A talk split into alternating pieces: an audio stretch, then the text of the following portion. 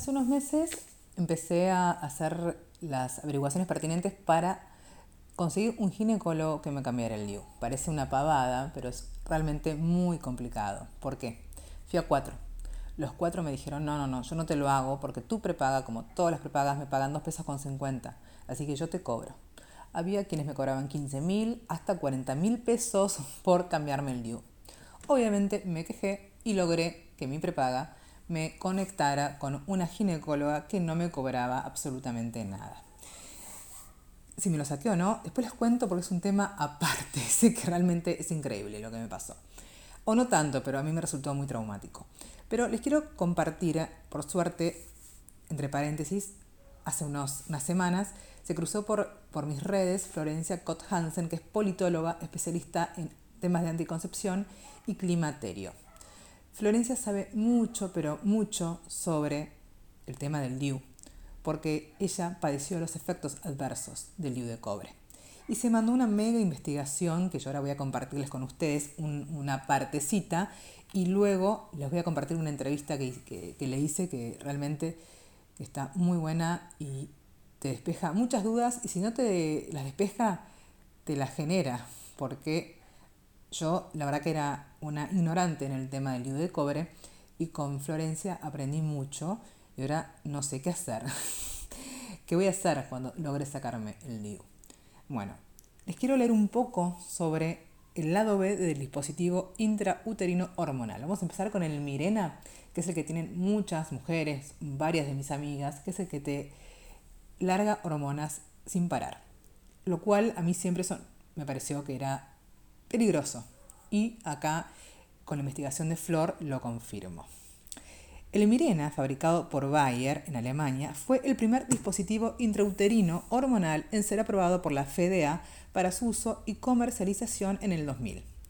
Y es considerada la estrella en este tipo de anticonceptivos reversibles de acción prolongada.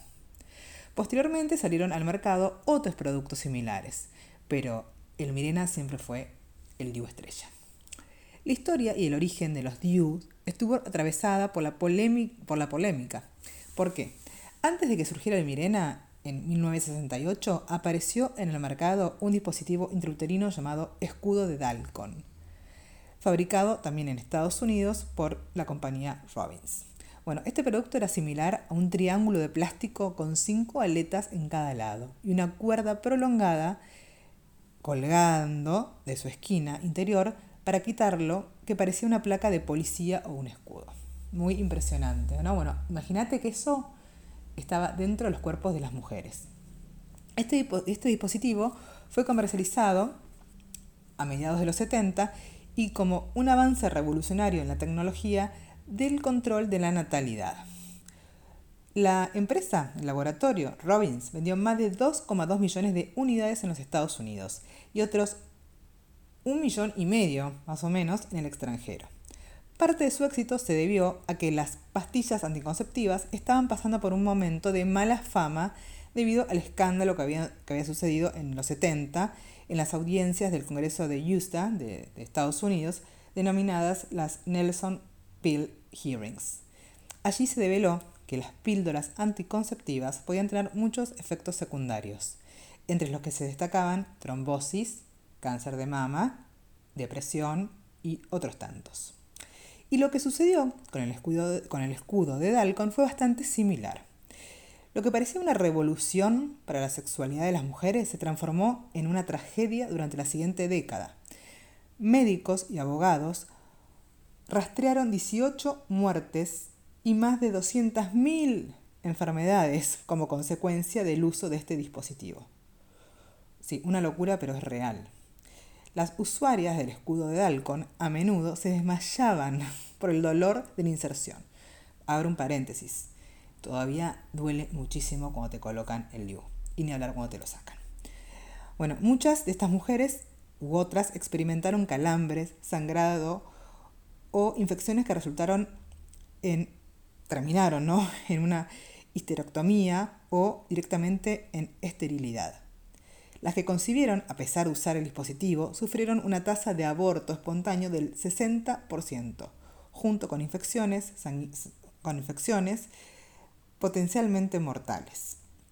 En 1985 había tantas demandas pendientes contra Robbins que la compañía se vio obligada a declararse en bancarrota. No sé si les suena, no se les quiero spoilear, vean Dopesick, que algo parecido ocurrió. Es tremenda esa serie.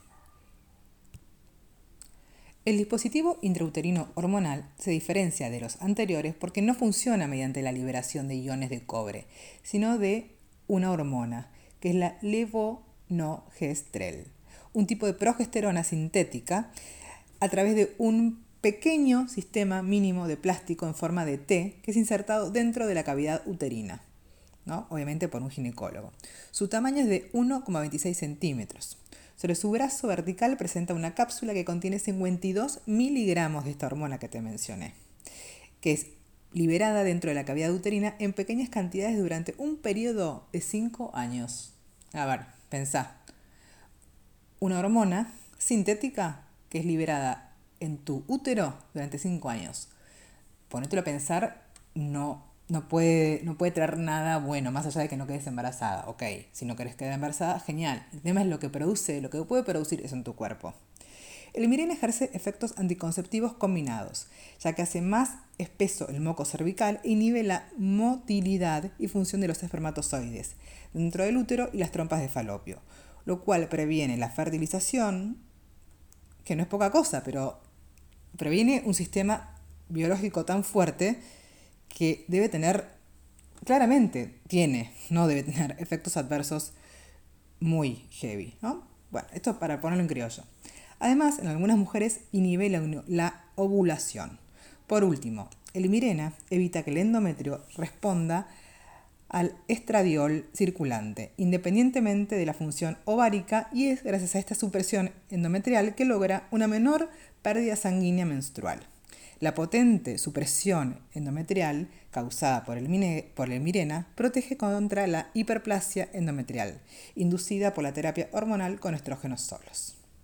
Bueno, todo esto, esta biología en la cual intercede el mirena es realmente muy fuerte, es muy potente y claramente, repito, tiene efectos adversos, seamos conscientes.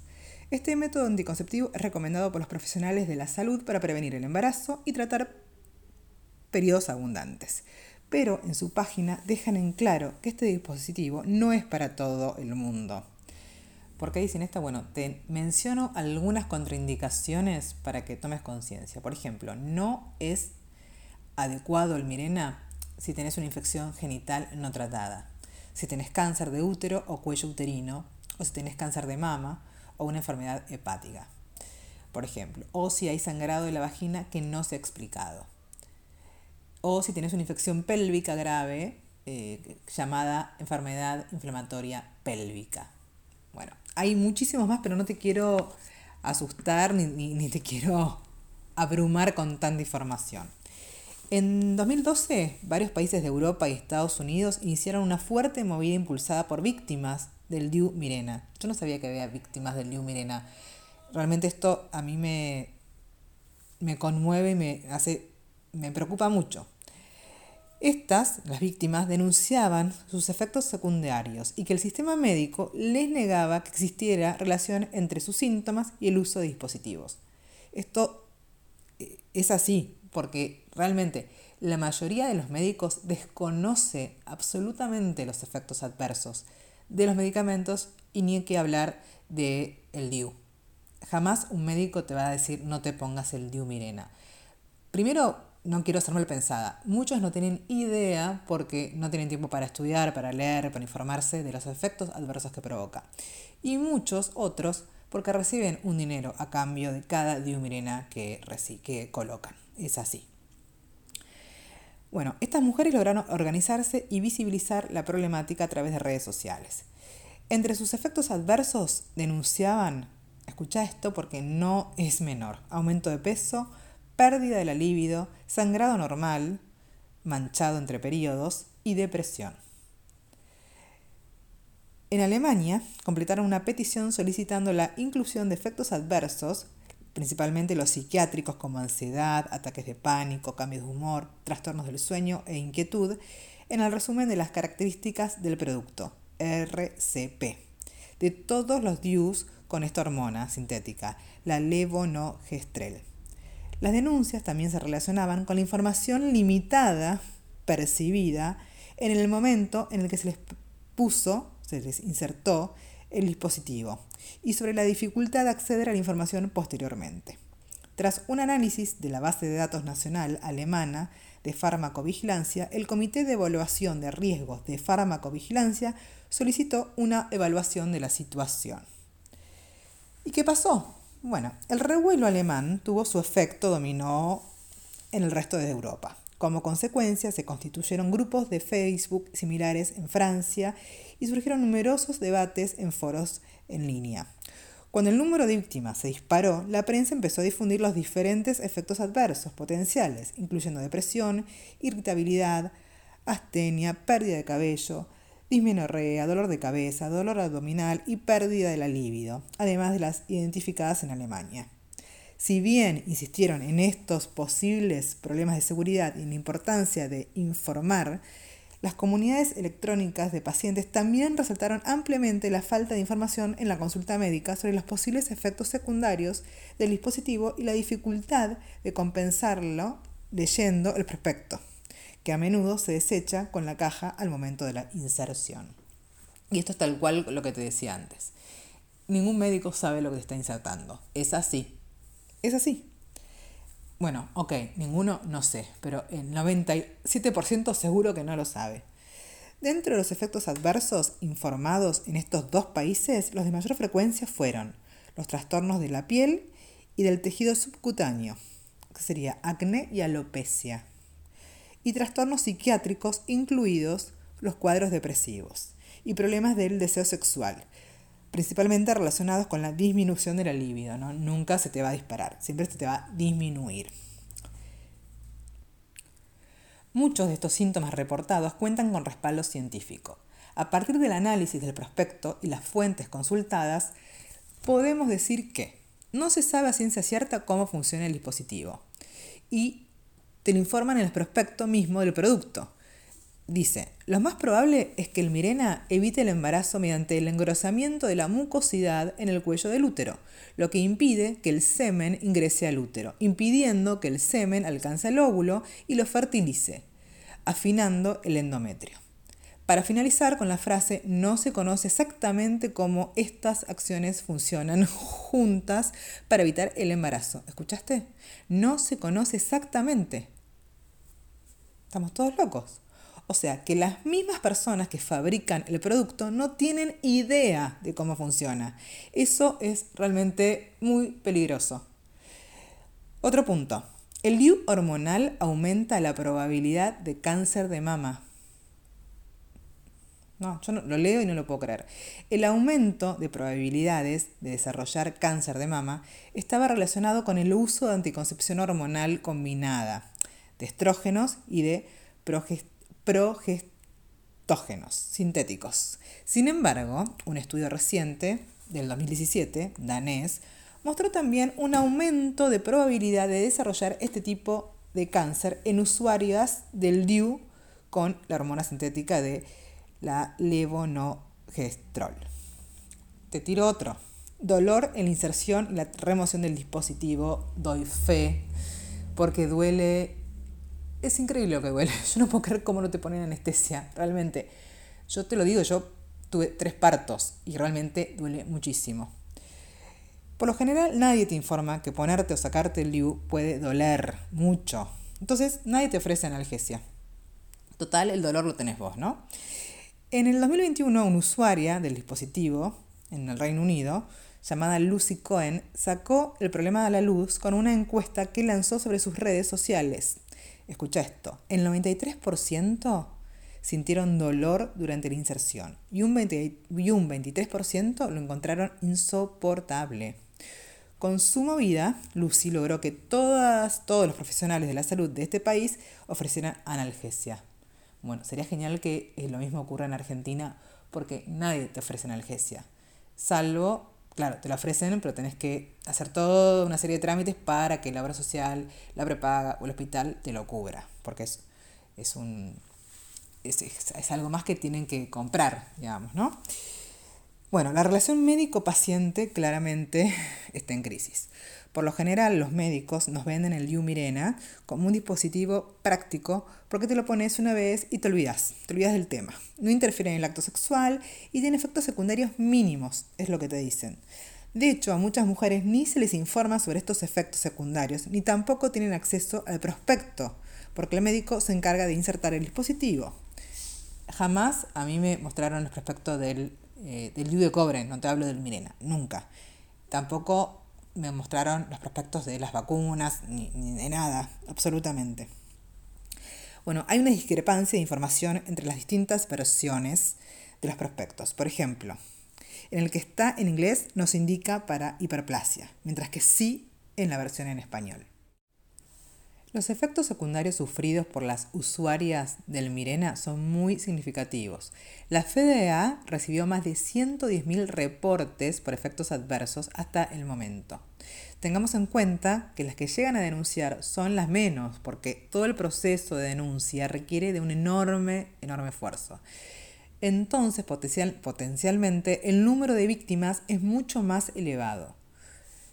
Esto me hace pensar, ¿no? ¿Cuántas víctimas tienen que haber para que se investigue, ¿no? Más en profundidad. No sé si es porque somos mujeres las usuarias, quizás hubiera hombres sería diferente, no sé, es una pregunta. Bueno, Mary L., que es una profesional paramédica y moderadora de eh, un grupo de Facebook francés, víctimas del lío hormonal Mirena, sintetiza lo que miles de mujeres están viviendo a diario con sus dispositivos intrauterinos. Escucha esto. Ella relata lo siguiente. Después de 18 meses de usar el DIU, el comencé a tener mareos intensos, ataques de pánico y un estado de ansiedad casi permanente al borde de la depresión. Todo estuvo acompañado por una pérdida significativa del de la libido, y no hice la conexión con el DIU de inmediato. Lo hablé en una consulta con el ginecólogo, 18 meses después del inicio de los síntomas, pero mi ginecólogo negó por completo el fenómeno y casi se rió de mí.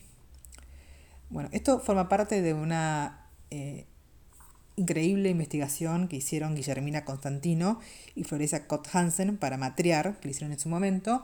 Yo a continuación les dejo una entrevista que le hice a Florencia Cott Hansen, que ella padeció los síntomas del, del DIU, del DIU de cobre. Así que por favor escúchenla presten atención y si me permiten una sugerencia, antes de colocarse un DIU, escuchen este episodio o vayan a la cuenta de Florencia Cott Hansen, infórmense porque es un viaje de ida. ¿Es reversible? Sí, pero puede tardar mucho, mucho tiempo en que tu salud se vuelva a restablecer. Acá les dejo la entrevista, espero que les sirva de mucho. Hola Flor, ¿Cómo estás? Buen día. Hola Sole, ¿cómo andás? Bien, bueno, buenísimo todo lo que investigaste, estuve leyendo un montón. Eh, la verdad que es increíble todo lo que, lo que puede pasar con un DIU, ¿no? Lo que las mujeres no sabemos que puede producir un DIU y que muchísimas mujeres tenemos colocados DIU de cobre o el DIU Mirena. Yo en mi caso tengo el DIU de cobre. Y bueno, quería que me cuentes un poco qué te llevó a, a empezar eh, con esta investigación que, está ayudando a tantas mujeres, no solo en Argentina, sino en otros países del mundo. Y mira, lo que me llevó a mi investigación fue una mala experiencia con el LIU eh, de cobre. Como vos, eh, me puse el LIU no hormonal, en ese, en ese momento no sabía que tenía cobre, como me lo habían ofrecido como única alternativa frente a... Yo no quería anticoncepción hormonal, entonces era la única eh, opción que me decía el médico que era inocuo, que lo único que me podía generar era sangrados abundantes y, dolores menstruales, pero más allá de eso eh, no tenía ningún otro efecto, entonces yo eh, me lo puse porque acababa de tener a mi segundo hijo, Vicen, y no quería volver a quedar embarazada, digamos, era un tema que, realmente me preocupaba. Entonces me lo puse, está bueno también informar que a veces la inserción puede ser súper dolorosa, porque bueno, estamos metiendo un elemento extraño en nuestro útero y la, reacción del cuerpo es eh, eh, rechazarlo, ¿no? Entonces hace, contracciones que puede ser muy doloroso. Yo, por ejemplo, fui con mi bebé y me partía de dolor y escuché miles de historias de, mujeres que en la inserción hasta se desmayan del dolor.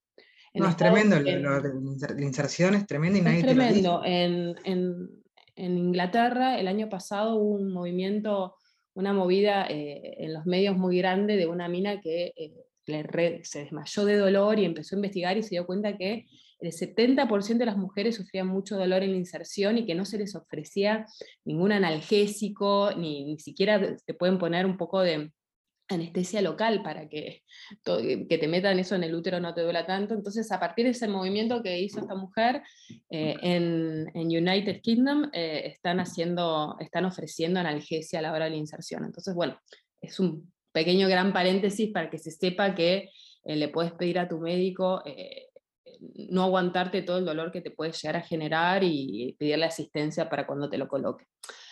En fin, me lo coloqué y la verdad que los primeros meses fueron geniales. Eh, dije, ay, por fin encontré el mejor anticonceptivo del mundo, pues me olvidé eh, de cuidarme y podía tener relaciones sin preservativo, que a mí me gusta. Eh, y, pero poco a poco fueron llegando un montón de síntomas que me llamaban la atención soñaba que se me caía el cabello y de hecho eh, ah. me, estaba, me estaba cambiando la calidad del cabello. Em, eh, y también, bueno, sentía que tenía todo un cambio hormonal. Eh, entonces fui a la endocrinóloga y le dije, me, haces un chequeo y, dio todo bien. Así que bueno, seguí adelante. Pero empezaron a espiralar los síntomas, tanto físicos como emocionales.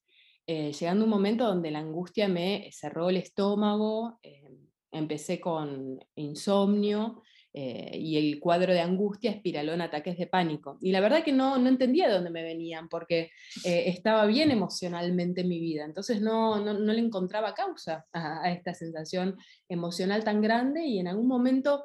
lo hilé con el, no será el anticonceptivo que me estará generando esto y fui, recuerdo ir a una consulta médica que con el médico que me dijo que era imposible que el, que el DIU, porque no tenía hormonas, me generara eso. Y dije, bueno, me estoy volviendo el médico te dijo eso, o sea, el médico desconocía absolutamente eh, todo. Sí, de hecho ni siquiera me dijo, uy, déjame averiguarlo, ¿no? Nada, déjame, lo, eh, dijo, no, imposible, imposible, así. Bueno, ok, entonces me estoy volviendo loca, redireccionamos el, psicólogo, psiquiatra, que me recetaron antidepresivos. Y bueno, y empecé con, nada, porque tenía una angustia que no me permitía, eh, no sé, casi vivir. La verdad que seguí trabajar, eh, eh, sosteniendo la vida familiar con dos hijos, uno bebé, otra de tres años, no era mucho más grande, con esta sensación que los antidepresivos y ansiolíticos me bajaron pero lo cierto es que en un momento, em, en la mitad del ciclo, eh, sentí otra vez la angustia, no tan grande eh, como la venía sintiendo, y dije, esto tiene que estar relacionado con mi aparato reproductivo. Y dije, a ver, volvamos a, volví a internet, y dije, ¿cómo se dice DIU en inglés? Y ahí, em, IUD. Entonces puse IUD. Entonces me tira dos opciones, Copper IUD y eh, Hormonal IUD. Digo, ¿cuál tengo yo? Porque yo pensé que, digamos, era eh, no hormonal, no sabía que tenía cobre. Entonces ahí me doy cuenta que tiene cobre.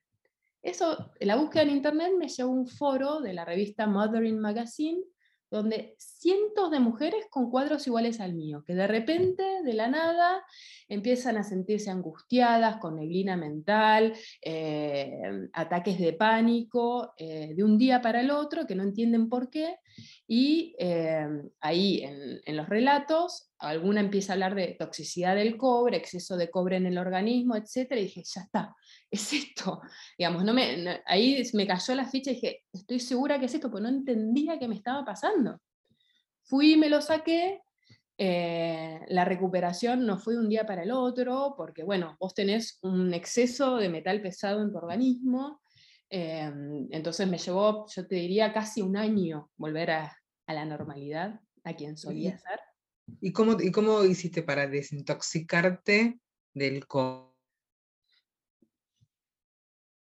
cobre? Una vez. Mira, fue un poco prueba y error, eh, porque yo, eh, esto fue hace 12 años, cuando ni siquiera existían las grandes comunidades que te ofrece hoy por hoy Facebook, ¿no? O Facebook o, otros, eh, otras redes sociales, pero hoy por hoy Facebook, los grupos, por ejemplo, se comparte información que puede llegar a ser muy valiosa. yo intercambié información en este foro de Mother Magazine y después abrí, en ese momento se usaba un poco los grupos Yahoo, ¿no? Entonces creé un grupo Yahoo de mujeres eh, de habla inglés, porque era donde había más comunidad, y empezamos ahí con mails a intercambiar información. Llegamos a ser 1.500 mujeres. ¿No? Y ahí nos pasábamos tips. Y entre los tips estaban eh, suplementar, porque el cobre, el cobre es un mineral, a medida que fui investigando y aprendiendo, ¿no? El cobre es un mineral que es necesario para nuestro metabolismo. Nosotros necesitamos de cierta cantidad de cobre para nuestra salud. El tema es que cuando vos estás expuesta a una fuente externa de cobre, eh, esto puede generar un montón de desarreglos en tu salud, desde físicos hasta emocionales. Em, el cobre eh, trabaja en el cuerpo, en su metabolismo, con el zinc. O sea, eh, en contraposición. Entonces, para contraponer el poder del cobre, vos necesitas ingerir zinc. Entonces, te dan suplementos eh, que tienen zinc y también otros minerales como para eh, volver a tu normalidad. En Estados Unidos lo que ofrecían los médicos, los médicos no, quienes están más en el tema, es un análisis de pelo. Teóricamente, ni en sangre ni en orina podés detectar el exceso de cobre. ¿no? Entonces necesitas un análisis de, mineral de tu cabello. Ahí no, no, creo que sea muy sencillo, ¿no? Que, que, mm, digamos, que tu prepaga, tu obra social te lo autorice por empezar, o que tu médico se le ocurra. No existe en, Argentina, olvídate. Ah, no existe. Yo mandé el pelo a Estados Unidos, no existe ah, ok. Em, ok, claro, no cualquiera lo puede hacer. No cualquiera lo puede hacer, no, para nada. ¿Y, ese, ese, ese, estudio qué, qué resultado te dio? Lo que me dio es que el valor de cobre estaba normal, pero que había ciertos otros valores que, podían, que indicaban algo que se llama hidden copper toxicity, o sea, intoxicación por cobre oculta. ¿Qué quiere decir? Que en realidad eh, me dio, creo que alto el nivel de fósforo y no sé qué otro nivel más, ya ni me acuerdo, eh, que lo que quiere decir es que el cobre está acumulado en ciertos organismos, pero no está flotando libre, digamos, en exceso, sino que está acumulado, puede estar en cerebro, en hígado, en intestino. qué miedo, Dios mío. Bueno, hay estudios que, de pacientes con Alzheimer que encuentran que eh, tienen elevado nivel de eh, cobre en el organismo, digamos, como que el elevado nivel de cobre impacta un montón en las funciones del cerebro, un montón. Eh, pacientes con Alzheimer, con esquizofrenia, em, con niveles elevados de cobre. O sea que, digamos, son lo que experimentamos las miles de víctimas de neblina mental es normal por esta cuestión de exceso de cobre.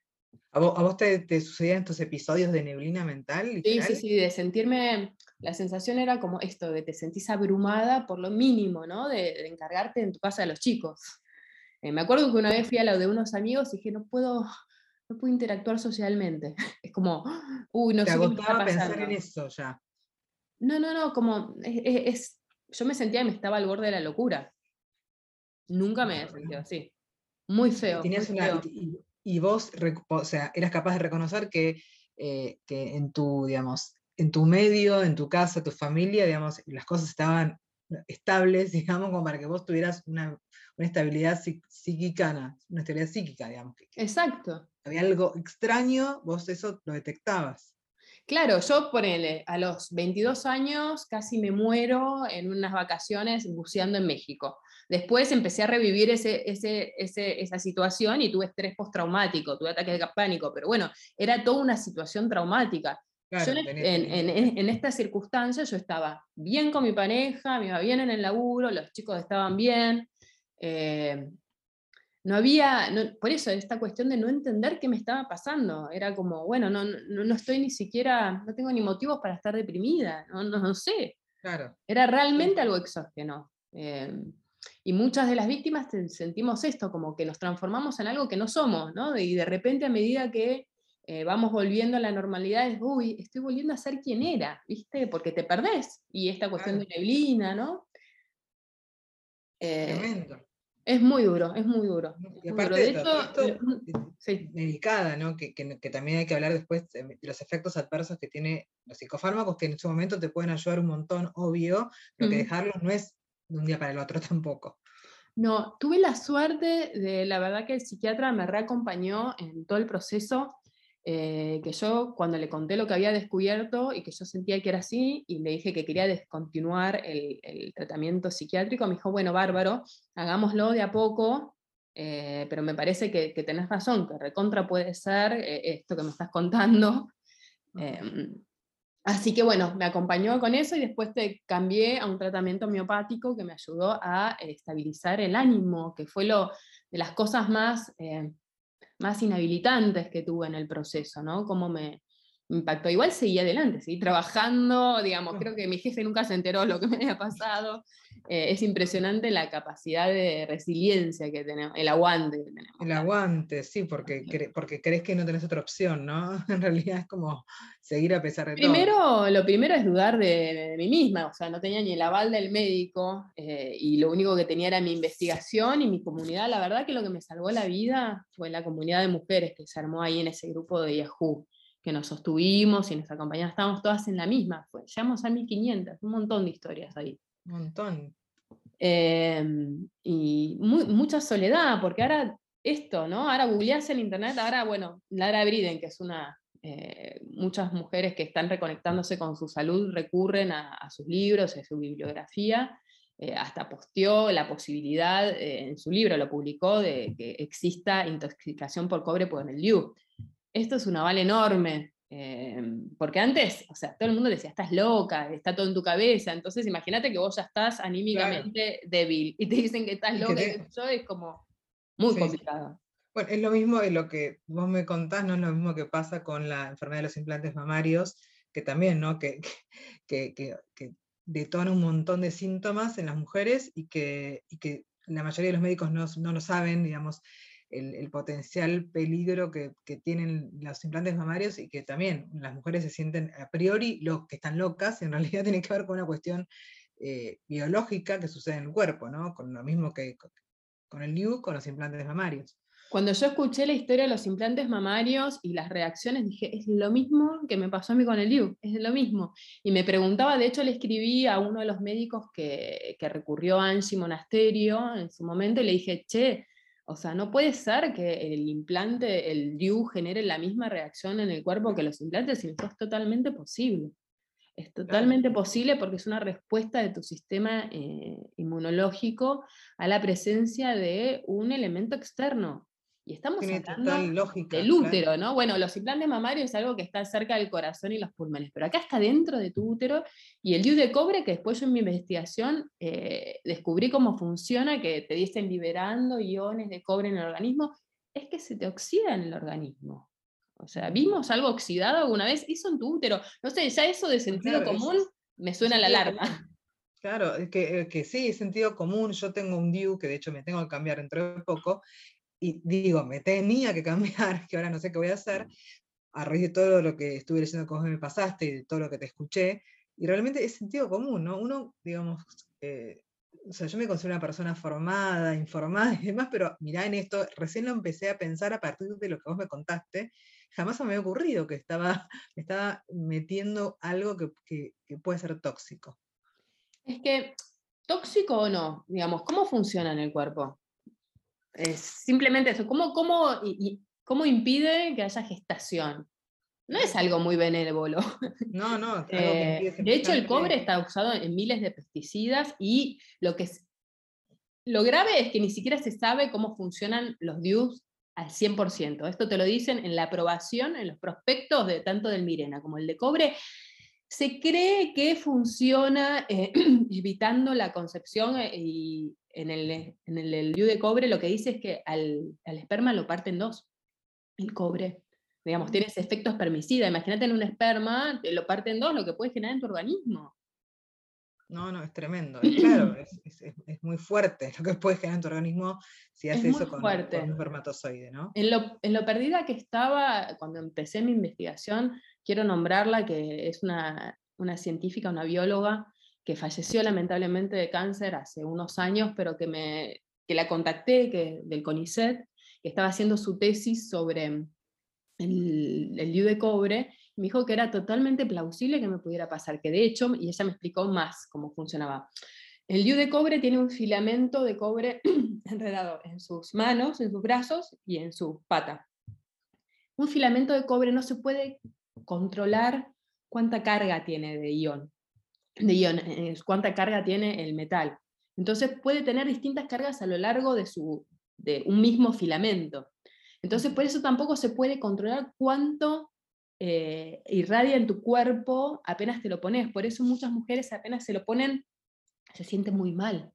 Eh, porque hay algo que se llama el burst release, que es como el, el que te lanza de una manera explosiva un montón de cobre y eso genera un, sacudón enorme en el organismo. Después el organismo se aclimata. Lo que me pasó a mí no quiere decir que le pase a todas las mujeres, ¿no? pero le, pasó, mm. le pasa a miles. Y hay muchas, miles, que es un montón. Hay, hay muchas que em, eh, lo atribuyen al estrés cotidiano, que también, digamos, son todos cuadros que, eh, no sé, ansiedad, insomnio, Em, que lo puedes totalmente atribuir al estilo de vida que vivimos, una vida súper presionada y súper eh, demandada. Pero, y, además si vas al médico y te dice que es imposible que te suceda, digamos, tardás más tiempo en descubrirlo. Yo por eso, apenas me sentí un poquito mejor, empecé a subir informaciones en las, donde podía, eh, compartiendo esta información que yo encontré solo en inglés y porque se me prendió la lamparita de buscar en inglés a comunidad de habla hispana y me empezaron a llegar un montón de mensajes. Es, es, exactamente lo que me está pasando. Qué bueno encontrar a alguien que me lo diga. Eh, me, me, salvaste la vida, me estaba volviendo loca. ¿Y cuánto tardo en, en, en, volver a la normalidad? Todas cosas que, bueno, que yo la verdad que no las podía responder. No sé cuánto se tarda. A mí me, me tardó un montón. Hay mujeres que están años, hay mujeres que están meses. Depende mucho de cada una y es mucho prueba y error, porque no hay un tratamiento de, ay, bueno, ¿cómo me desintoxico? No. no, es terrible. ¿Y a vos se te ocurrió en algún momento contactar a, digamos, al laboratorio de... Mira, hice la denuncia a la ANMAT, aunque ah, no... Hice la Después llamé para ver a qué había quedado mi denuncia y no me dijeron nada, nunca me respondieron. Nada. Eh, nada. Sé que hubo una gran movida de las mujeres en Suecia. En Suecia hay un montón de víctimas. Hay un grupo, viste, como el que yo te pasé de Facebook, eh, que yo armé en, en, español, que somos 15.000. En Suecia también hay un montón. Y ellas le escribieron directamente a Bayer Alemania. ¿El tuyo era de Bayer también? ¿Eh? ¿El tuyo, tu DIU, era de Bayer? Mi DIU era de, espera, Novate, eh, creo que, o Bayer o Schering, no sé, ah. una de las dos alemanas, ¿no? Era el Novate. Eh. que era el DIU de cobre, no era el Mirena, DIU de cobre. DIU de cobre, el DIU no hormonal también te lo dice. el que supuestamente es, el menos tóxico, ponerle, ¿no? Pues yo por eso nunca me puse Mirena, porque me parecía tremendo que me largue en hormonas durante cinco años o tres años, pero bueno, me puse el de cobre pensando que era, que era, que era casi inocuo. Mirá qué ignorancia la mía. No es tuya la ignorancia, es lo que te dicen los médicos y también hablemos de nuestra relación con la medicina.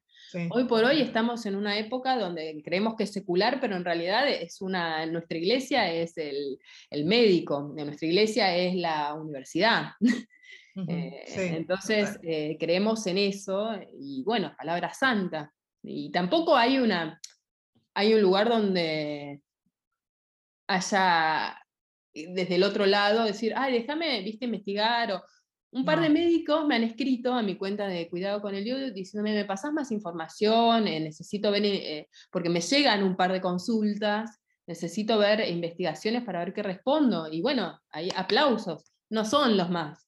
Los más son, eh, dejate de difundir información. Sí, claro, obvio.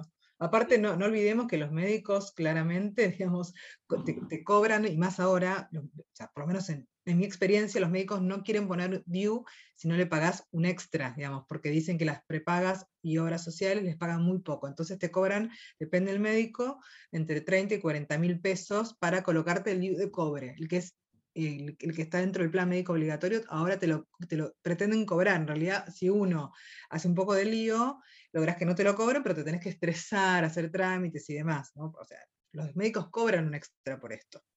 Olvídate, y también averigua que un médico no cobra lo mismo por ponerte un duro de cobre que el Mirena. obvio. El Mirena gana muchísimo más, por eso también hay mucha... Yo cuando me quise ponerle cobre, mi médico me presionaba que me pusiera el Mirena con los siguientes argumentos, ¿no? Porque además tiene de fantástico que no menstruás. Ay, no, no, es tremendo. A mí me lo han dicho. no, fantástico que no menstruas. Digo, pero vos tenés problema con la sangre. Digo, estás en la profesión incorrecta. Claro, tal cual. Aparte, no menstruas es como, es, es, una cuestión fisiológica menstruar. Por algo menstruamos las mujeres, ¿no? Menstruar no, es solo la sangre. Menstruar es un, todo un proceso de salud en, el, en, en, el organismo de la mujer. Eh, de hecho, lo... me han dicho ¿Sabes qué me dijeron? Y en el momento no caí, después, yo, yo siempre escondí la lo mío, ¿no? Pero me dijo, pero ¿por qué no te, esto fue hace unos meses, ¿por qué no te, mejor no te ligas las trompas? ¿Eh? Le digo, pero yo quiero ponerme un DIU. No, pero ligate las trompas, es más cómodo, pero tengo casi 47 años, o sea, pero no, vos tenés para tres DIU más, me dijo, ¿qué? Bueno, te juro que dije, salí diciendo, me tengo que operar, por ahí lo mejor es que se atrofiarme un órgano. Una locura todo. Es terrible porque el menosprecio que hay hacia la mujer en general, pero hacia, los, hacia el aparato reproductivo de la mujer es tremendo. Por ejemplo, en Estados Unidos creo que, chequealo esto, ¿no? Pero creo que un tercio de las mujeres tienen histerectomías, o un tercio de las mujeres de color, no me acuerdo cuál era el dato, pero un montón de mujeres con histerectomías. ¿Qué, quiere eso decir por, ¿A causa de qué? Eso porque vas a operarte un fibroma, ¿no? Y que te que te tienen que sacar y como tienen mucho trabajo, mejor te sacan el útero. Ay, qué animal. En Estados Unidos hay un problema de formación. No sé si sucede lo mismo eh, acá en Argentina, pero lo que leí ahora en el libro este de Jennifer Block, voy a dar dentro de poco un seminario, que lo que dice es que los médicos, eh, ginecólogos y obstetras tienen cuatro años de formación en cirugía. Pero en esos cuatro años de formación en cirugía atienden un montón de cesáreas y de partos. O sea, no son grandes cirujanos. Entonces, cuando tienen que hacer eh, cirugías más complejas, son medio bestias. Claro, no Entonces, lo que pasa es que, boom, te van sacando los, eh, el, útero, los ovarios, los órganos. Claro, literalmente sin hablar, por lo sano. Sin hablar con estos estudios genéticos ahora del cáncer, ¿no? El gen eh, broca, que te preventivamente te vacían, te sacan las tetas y los ovarios. Eso me parece de un nivel de no sé, locura. Sí. Eh, sí, sí, sí, Es increíble, ¿no? En pos de los avances de la medicina, eh, te vacían el cuerpo, es como, no, no. Te vacían y, espera, te ponen prótesis mamaria. No, no, es, tremendo, es tremendo, es claro. Tremendo. Eh, si yo conozco varias personas con cáncer a las que se van relativamente contentas porque cuando le sacan eh, los ganglios con tumores les ponen, o los ganglios en la teta directamente, le ponen prótesis mamarias que digo, eh, se están metiendo, están con una enfermedad y están metiendo un, implante mamario, ¿no? Digo, hay que estar en el lugar de esa mujer, debe ser tremendo pasar por eso, digo, es como mucha información que están procesando, pero, pero ningún médico le dice, bueno, mira que esto puede tener, o tiene en realidad, tiene un montón de tóxicos y elementos externos a tu cuerpo. Sin contar que también en la FDA el año pasado, con esta gran movida que hubo de la enfermedad de implantes mamarios, te decían que hay una posibilidad de que desarrolles un tipo de cáncer específico de la reacción de tu cuerpo a los implantes mamarios. No me acuerdo cómo se llama el cáncer, pero em, yo dudo que los cirujanos eh, a estas enfermas le den toda esta información. Yo, la, la mejor amiga de mi cuñada la llamaron en Estados Unidos, hubo un recall porque ella le, sacaron también enferma de cáncer, le sacaron las mamas y le pusieron prótesis, y esas prótesis las, estaban rellamando, ¿viste? Como hacen en Estados Unidos para cambiártelas, porque esto se había hablado que estas prótesis tenían más posibilidad de generar cáncer. Entonces, además de operarse una vez por las prótesis, tuvo que volver a operar, sin contar que en 10 años se tiene que volver a operar, porque esta parte tampoco te la nombran los cirujanos cuando te ponen las tetas es que esto te lo tenés que cambiar periódicamente porque tienen fecha de caducidad. No, es, tremendo. Es tremendo. Es tremendo, eh, a, lo que se, a lo que nos someten y también, bueno, a lo que nos sometemos porque no tenemos información, ¿no? Porque pensamos, porque confiamos en el médico, que el médico muchas veces está totalmente desinformado, eh, porque no tiene tiempo, o porque o está informado y no, le importa porque porque está al esto sucede, digamos, yo lo investigué para mi libro, no estoy diciendo nada del otro mundo, digamos, es, tema eh, de documentales, lo, ves en las noticias, lo que pasa que uno las, pasa muchas veces por alto, pero es así, digamos, hay toda una estructura que, hace posible esto, ¿no? Eh, que tiene que ver con la corrupción en la medicina y, que, se, que se aprovecha de la desinformación eh, que tenemos los pacientes y también que nos desinforman, ¿no? Porque también un médico debería tener la información e informarte, ok, vos querés hacer esto, bueno, te cuento cuáles son los efectos adversos, ¿no? bueno, eh, yo te contaba en nuestra charla previa que el primer prospecto en, en, los medicamentos nació de una lucha feminista por las mujeres que pedían más información sobre la píldora anticonceptiva. Esto sucedió en 1970, después de 10 años de que estuviera la píldora anticonceptiva en el mercado. Eh, una periodista no paraba de recibir eh, cartas de mujeres diciéndole que, se sentían mal, que sentían náuseas, que se sentían deprimidas, que les había salido un cáncer, que se les caía el cabello, todos síntomas así, y le escribe una carta al gobernador Nelson, que le estaba auditando ciertos funcionamientos de la industria farmacológica, diciéndole tenemos que informar a las mujeres lo que está pasando. Bueno, te la hago corta. Eh, hubo una manifestación feminista en el Congreso eh, pidiendo que mujeres contaran lo que estaba pasando, pues estaban científico tras científico diciendo los efectos del estrógeno en el cuerpo, que podía generar cáncer, que podía generar coágulos, etc. Entonces se termina, en lugar de prohibir la pastilla anticonceptiva por todas las cosas que generaba, que es comprobada científicamente, negocian que haya un prospecto en el paquete de las pastillas anticonceptivas informando lo que podían generar. ¿no? El prospecto obviamente no, no, fue lo que las activistas querían, que era 10 eh, puntos diciéndote te puede generar esto, esto, esto. No, el prospecto después se transformó eh, en algo que, de lo cual se sirven los abogados para respaldarse diciéndote, mira que yo te lo dije acá, ¿no? Claro. Eh, pero bueno, el primer prospecto fue en las pastillas anticonceptivas y después, bueno, se usó para todos los medicamentos. Esto. Pero los médicos no se detienen, no se detienen porque la medicina está intervenida por la lógica del lucro. Es así. Y tenemos que ir al médico con eso en la, en la, cabeza y buscar y buscar hasta encontrar un médico que nos genere confianza, que los hay, hay muchos profesionales que, eh, que realmente todavía eh, tienen el juramento hipocrático como principio, pero no son los más. No, Lamentablemente no, no, son los más, pero no, no es, culpa del que está atrás del lucro, es como que el sistema te va metiendo en eso, no sé qué vino antes, ¿viste? Es que bueno, sí, el, sistema los va metiendo en eso porque, porque bueno, el poder que tiene la industria farmacéutica, eh, la, debacle económica en el mundo, bueno, ni hablar en Argentina, lo mal pagos que están algunas especialidades, eh, y todo lo que tienen que estudiar en la facultad que no, que, no se condice después con lo que les pagan, y que un médico, como en todas las profesiones, pero sobre todo en la medicina, nunca debería dejar de estudiar ni de formarse, porque, porque es así. el tema que vos decís, eso en Estados Unidos sucede, hay una, los médicos tienen que rendir todos los años Continuing Education, que es educación continua, pero ¿quién da eso? Claro. ¿Quién da? Los laboratorios. Obvio, es que los laboratorios son los que los mandan a los congresos, les pagan, es así. Eh, para mí por eso, por eso me parece re importante este libro de Bloch, que dice, el sistema de salud necesita una revolución feminista, no, no es con cambiar eh, un parche acá, un parche acá, se tiene que eh, sacudir los cimientos del sistema médico y sacudir, y esto, dejar de medicalizar y volver a, valorar lo fisiológico. ¿no? Y medicalizar luego, cuando sucede dentro del fisiológico, algo anormal pero toda la industria de la medicina preventiva.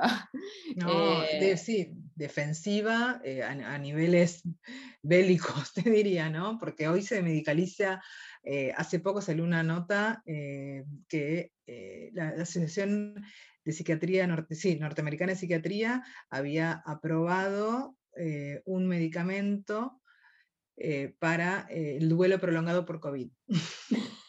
¿No?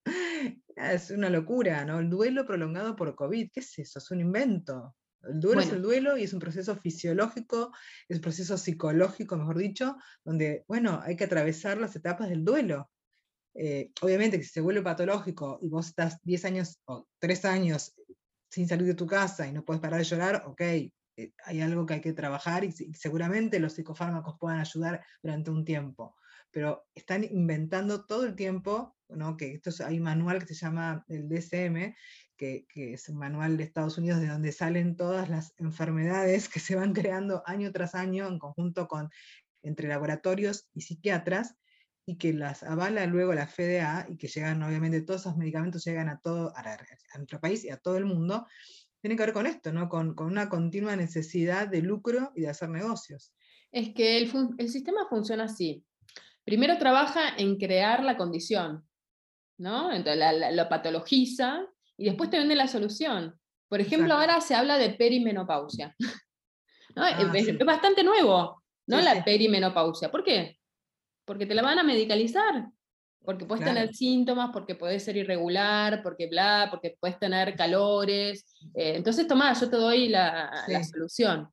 Entonces, es así funciona el sistema. primero crea la condición, puede trabajar. De hecho, hay estudios que, que han visto cómo funcionaron los, los, los, los laboratorios, ¿no? Primero esto, es una estrategia de marketing más elaborada. Eh, entonces, también a veces contratan a grupos de víctimas, Em, eh, mujeres que, claro, que, que, cuenta que, o sea, con una narrativa que hacen que otras mujeres se sientan identificadas, entonces la única forma es medicarse, ¿no? Es, es tremendo, porque no, llegan, llegamos, si tenemos suerte, a los ochenta y pico de años, totalmente polimedicados, polimedicadas, eh, innecesariamente. Innecesariamente, vos ves los pastilleros de los viejitos, es una cosa, viste, una 80 por día.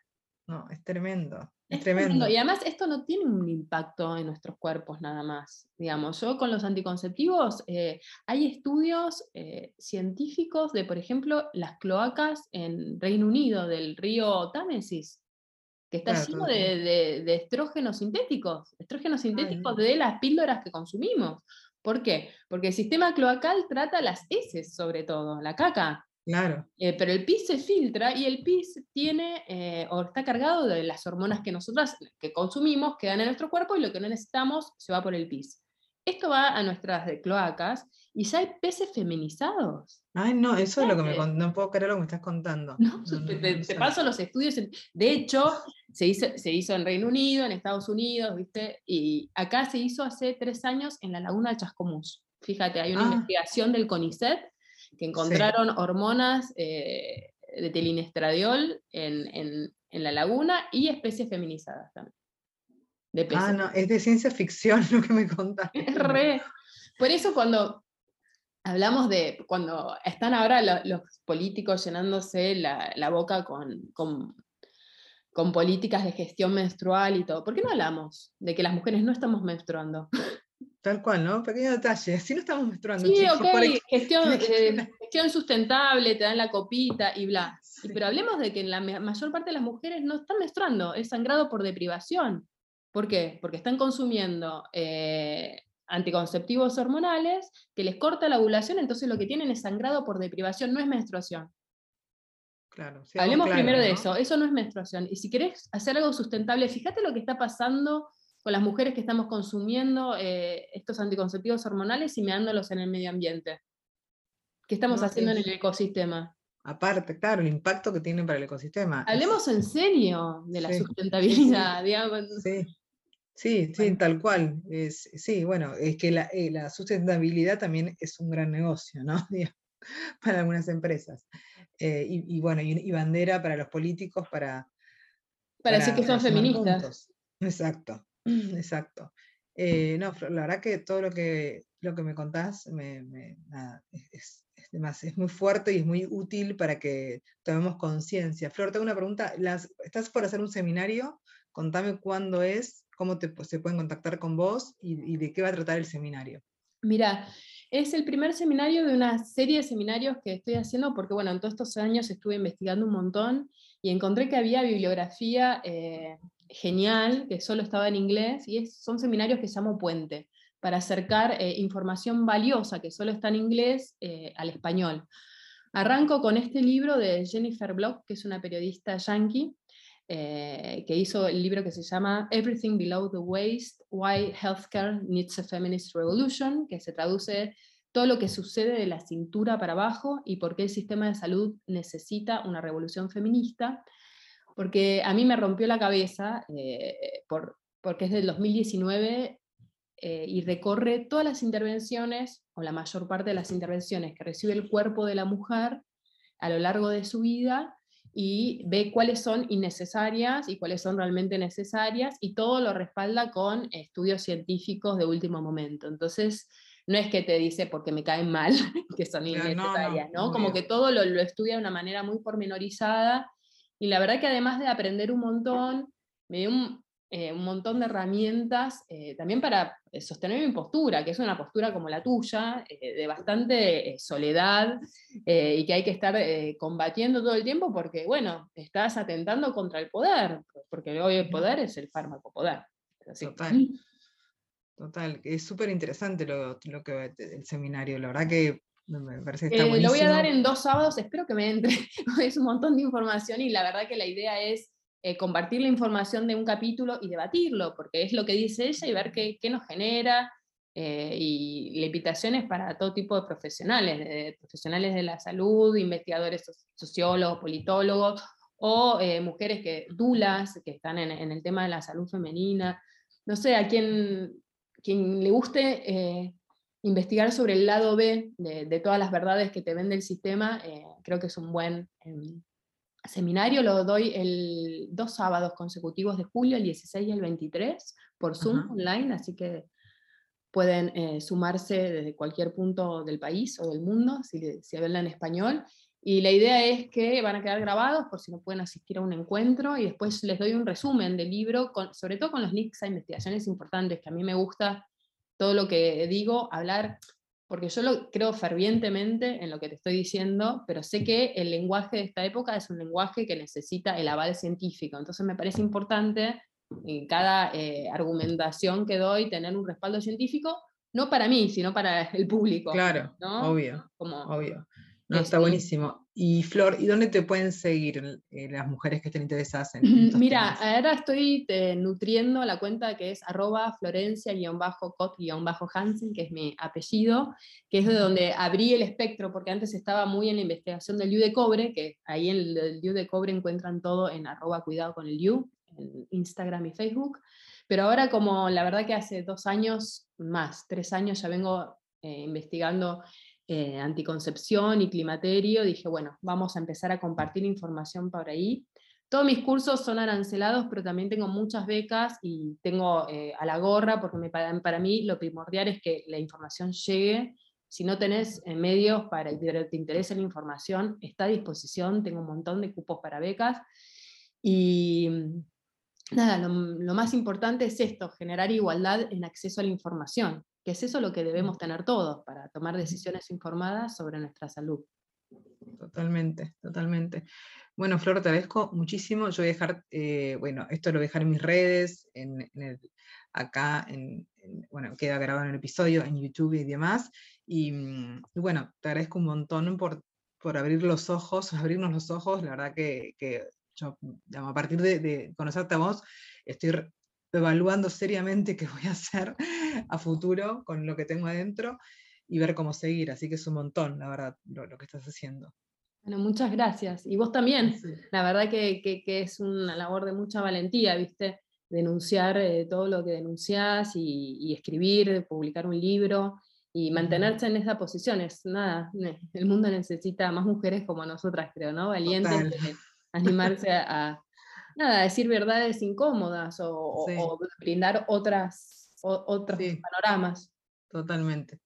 Totalmente. Bueno, esto queda grabado, así que bueno, y yo después voy a compartir lo de tu seminario que me parece que está buenísimo. Y, bueno, Flor, estamos en contacto. Dale, gracias por todo, Sole. Muchas gracias, Flor. Un beso grande. Besote. Chau, chau. Si te gustó este episodio, por favor compartilo. Dale un like y déjame tus comentarios en mi Instagram, arroba soleferrari-periodista. En Twitter, FerrariSole1, en mi fanpage de Facebook, El Negocio de la Salud.